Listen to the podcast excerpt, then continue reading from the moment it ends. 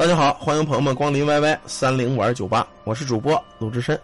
接下来呢，咱们讲一个直播间微友提供的故事。这个朋友这个名字呀，我这个文化有限，可能叫老图，但是我看着就像叫老茶啊，我也不知道叫老什么，反正咱就叫老图吧啊，老图提供的。那个他说了，哥，我给你讲一个我外婆的事儿。我这个外婆呀，活着时候呢不太喜欢说话，可是呢，在去世的前一年，她这个经常说不想活了。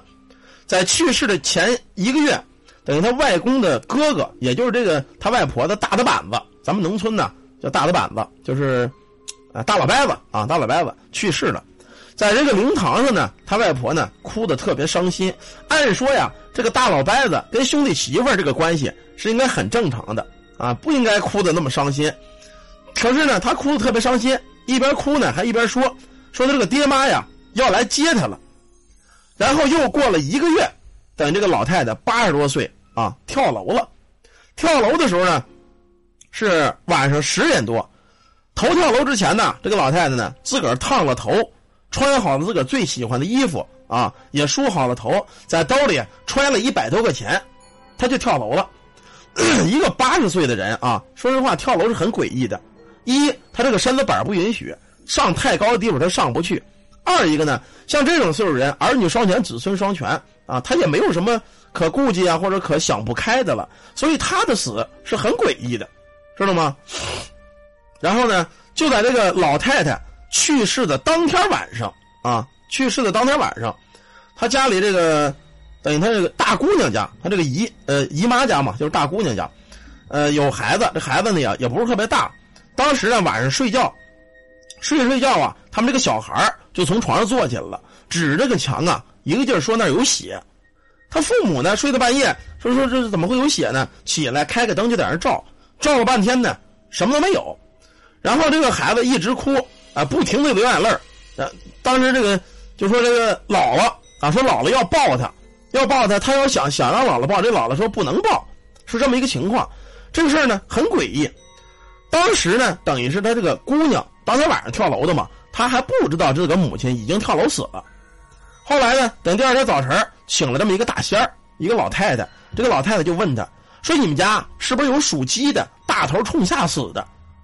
当时这个姑娘就说：“没有啊，没有。”正说着没有呢，电话就来了，说：“妈姐姐，你赶紧回家来吧，咱妈自杀了。”他一想也不可能，说：“你别鸡巴胡说八道，咱妈八十多身体好着呢，怎么会自杀呢？”他说：“你快回来吧，确实死了啊。”从这个房上跳下来摔死的，这么着呢，把这个孩子好歹给收了收啊，收了收吓着，跟她这个丈夫一块呢，就回了他这个兄弟家了。等到了他们家以后，一看呢，确实是那么回事啊。等这个老太太也也确实已经去世了，摔的也挺惨，赶紧就安排这个出殡呢啊，安排这个事那事儿的。在出殡的当天晚上啊，等于是一般咱们出殡呢都是停灵三天，出殡当天晚上，他这个大舅妈呢。就在这守灵，守守灵，等于他这个，就就他舅舅呗啊，不那怎么称呼？这亲戚关系有点乱啊。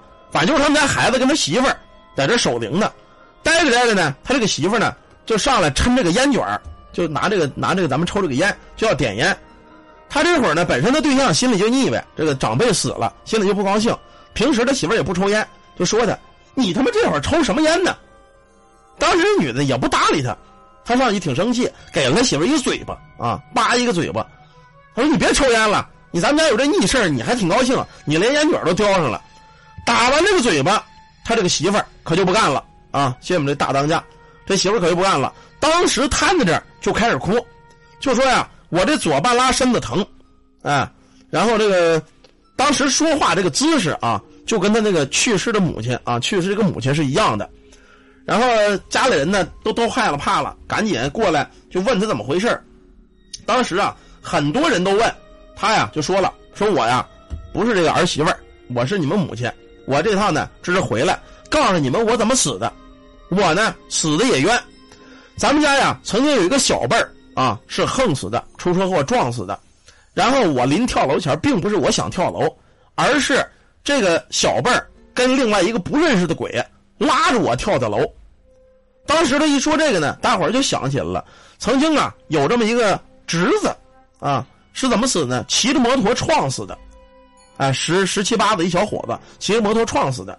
然后呢，就想起这个了，就问他说：“这个是不是咱那个我们那个侄子，就是那侄孙子呀？”他：“是，就是他啊。”他呢跟另外一个鬼，当时我也不认识，非得拽着我把我从这个楼上给推下去，啊，等这么回事然后呢，他又说说那个咱们家这个我走的也着急啊，什么事也没交代好，呃，咱们这个存折，我那个存折在那个柜子里哪哪哪底下搁着呢，衣服底下啊，而且那个存折密码是多少多少，当时就告诉他们了。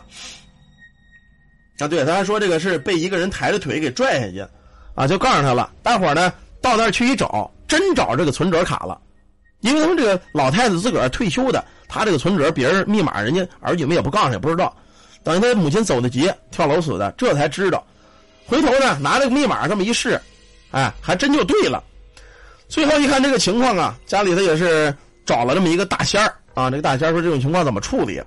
完事呢，呃。让他们家里人买了各种纸人还有这个五色纸，到十路口烧。到十路口烧呢，是同时给他母亲烧，就跳楼老太太，还给那个横死的亲戚，就是那个年轻的十七八那个侄孙子，等于给他们俩是一块烧的啊。呃，烧完之后呢，呃，又过了七天，等于七天还魂嘛。等七天还魂的当天晚上，也就回魂夜的晚上，同时呢，这个舅舅。啊，他这个姨，也就是儿女们，都梦见他这个母亲了。母亲呢，还是穿的那身临走前那身衣裳，呃，梳的头，烫的头，揣着钱，跟他们说了，说孩儿们呢，说我这个虽然是横死的，但是你也放心啊，不要紧。我这个人呢，已经这么大岁数了啊，也不在乎这个了。该跟你们交代的，那天晚上这三天的头上，我呀借他们这个孩子体儿啊，我也跟你们交代完了。以后呢，你们该过日子过日子，我在这边呢也没事儿。可是，直到又过了，这是我看这过了几年啊？过了三年之后，就是这个老涂或者这个老查这个人啊，他自个儿高考那会儿就觉得身子特别不舒服。一开始呢，大伙儿老以为身子不舒服是高考综合症。咱们现在这个高考啊，大伙儿都很重视。这孩子们一高考压力相当大，他就觉得身子不舒坦。怎么不个不舒坦法呢？走道呢，老是一条腿打软走走自个儿就一条腿跪那儿，走走一条腿就跪那儿，是这么回事老感觉有人拽他，到后来呢，又请了这个在门的这个的董董仙桃这个人啊，说了，说是你这个外婆的问题啊，他本身呢，现在三年了，想投胎还投胎不了，这个事儿呢，你们家里人得出钱给他办办。到最后家里人呢，请这个大仙儿啊，又出钱给他办。当时这个老老老图说呀，最奇怪的一件事就是怎么着，在他外婆这个啊，去吧先去吧，外婆这个坟头前点了两颗白蜡。所谓的男左女右嘛，点同时点的，但是右边这个蜡是着的特别快。等右边这个蜡着完了，左边这个蜡刚着了一点啊，又是烧纸又是送，又是烧纸人啊，反正最后弄完了之后，这个据这个老图讲啊，反正是感觉自个儿没事了啊，也不再说走道打软了这些事儿。然后以后呢，家人就经常的去每年祭祀啊，正常的祭祀烧纸。他还跟我说这事儿呢，主要是。问我什么呢？在那个事儿几年，就是这几年之内，他老梦见他外婆，也不说话，也不笑，就站在门口那么瞪眼看着他，啊，他问我这几年梦不着了，这外婆是不是投胎了？按这种情况来说呀，应该是他外婆投胎了，啊，毕竟是老丧，八十多岁的人啊，他肯定是老丧，即使是横死、呃跳楼死的，这个这么多年也差不多了啊。这是这个一个朋友叫老涂给我讲的，还有一个哥们儿。讲了另外一个事儿，啊，讲另外一个事儿，他这个事儿比他这个还还邪乎，还新鲜。这个事儿是咱们一个熟悉的朋友，叫这个北城吹箫哥啊，北城吹箫哥。这俩事儿呢，我跟你们一块儿说。这个北城吹箫这个事儿啊，他因为怎么说呢？到目前为止，他不知道这个事儿的结局，所以呢，我只能给你们说一半啊。咱们大伙儿听听是怎么回事就得了。这是他跟他同学的一个聊天记录，你们看看啊。这是他跟同学一个聊天记录，我给你们大概说一下啊。他这个同学啊叫小九，就跟他说说那个哥，我好像遇见鬼了。他说你滚蛋啊！以前你来我们家，我们家就有鬼，你怎么没看遇着呢？他说好像跟你们家那鬼差不多。然后就说你别骗我，人命关天的事儿啊。他说呀，昨天晚上我手机关机了，到后半夜我睡得好好的，电话就打过来了。我接了之后呢，喂了一声，这个电话里没有声音，稀里哗啦的又一共烂音儿。我就把电话给挂了。可是挂完之后，我反应看了看手机，我这个手机是关机的。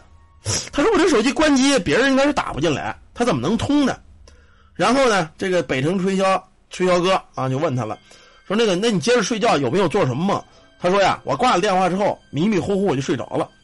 刚开始呢，我也没当回事等我睡着之后啊，我就发现我床头边有这么一个女的，啊，这个女的呀，站在我床头边一个劲儿的乐，一边乐呢，一边上我的床。他当时我就动不了了，就看那女的呀，浑身都是血，还倍儿臭。这个女的压在我身上啊，就开始亲我，然后我就听见脑袋里有声音说：“嗯，呃，我要。”我要让你死啊！我要让你死！说我平时呢老在老听鬼故事，这种情况我知道是鬼压床。结果当时就是不能动。那个女的亲了我两下之后呢，就开始脱衣裳。她一脱衣裳啊，等于身上都是烂的，那个从身上噼里啪啦就开始往下掉蛆。然后她又躺在我床边啊，搂在我身上，然后这下边据说就是骑上去了啊，据说就骑上去了。咱们有一个观音坐莲式，咱们大伙儿可能。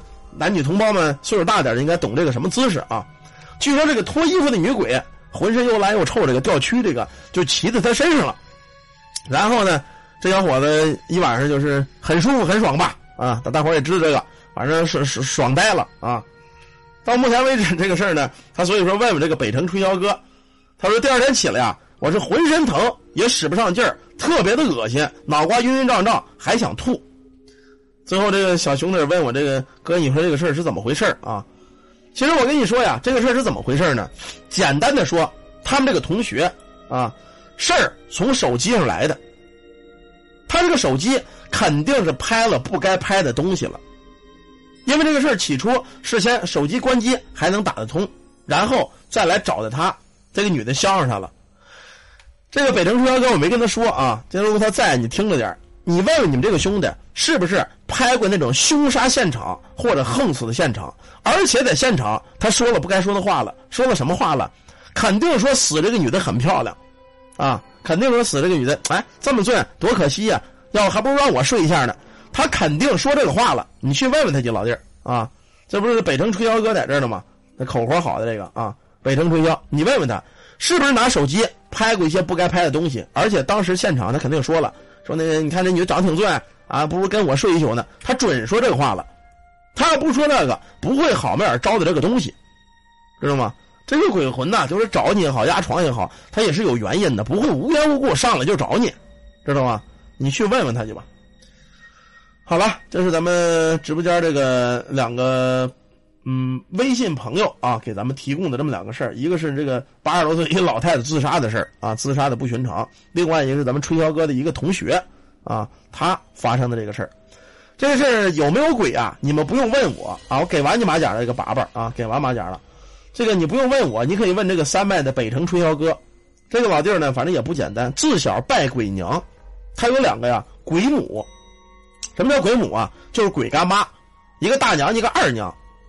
啊，具体的事儿，你可以去问他。这个老弟，我跟你说啊，咱们不抬杠。没，你说你不信，你不信没事你不信挺好的啊。我也不是让谁都信鬼神，你你信科学挺好的，你不信就不信，无所谓。啊，你不信也跟着过日子，你信也是过日子。你不信，你也不掉三斤肉，对不对啊？不信更好，天天该上班上班，该挣钱挣钱，这不挺好的吗？啊，不信就不信，没事啊。好些东西呢，不是说你信不信，你信不信，他该有还得有。所以说这东西咱们不抬杠，你不信也挺好啊，说明你这个这个人比较现实啊，比较这个呃信科学的挺好的啊，没事没事啊，不信也对，不信也对。好了，咱们这个两个微信好友提供的现实这个事儿，咱们先讲到这儿啊，一会儿呢咱们再讲下一个故事啊。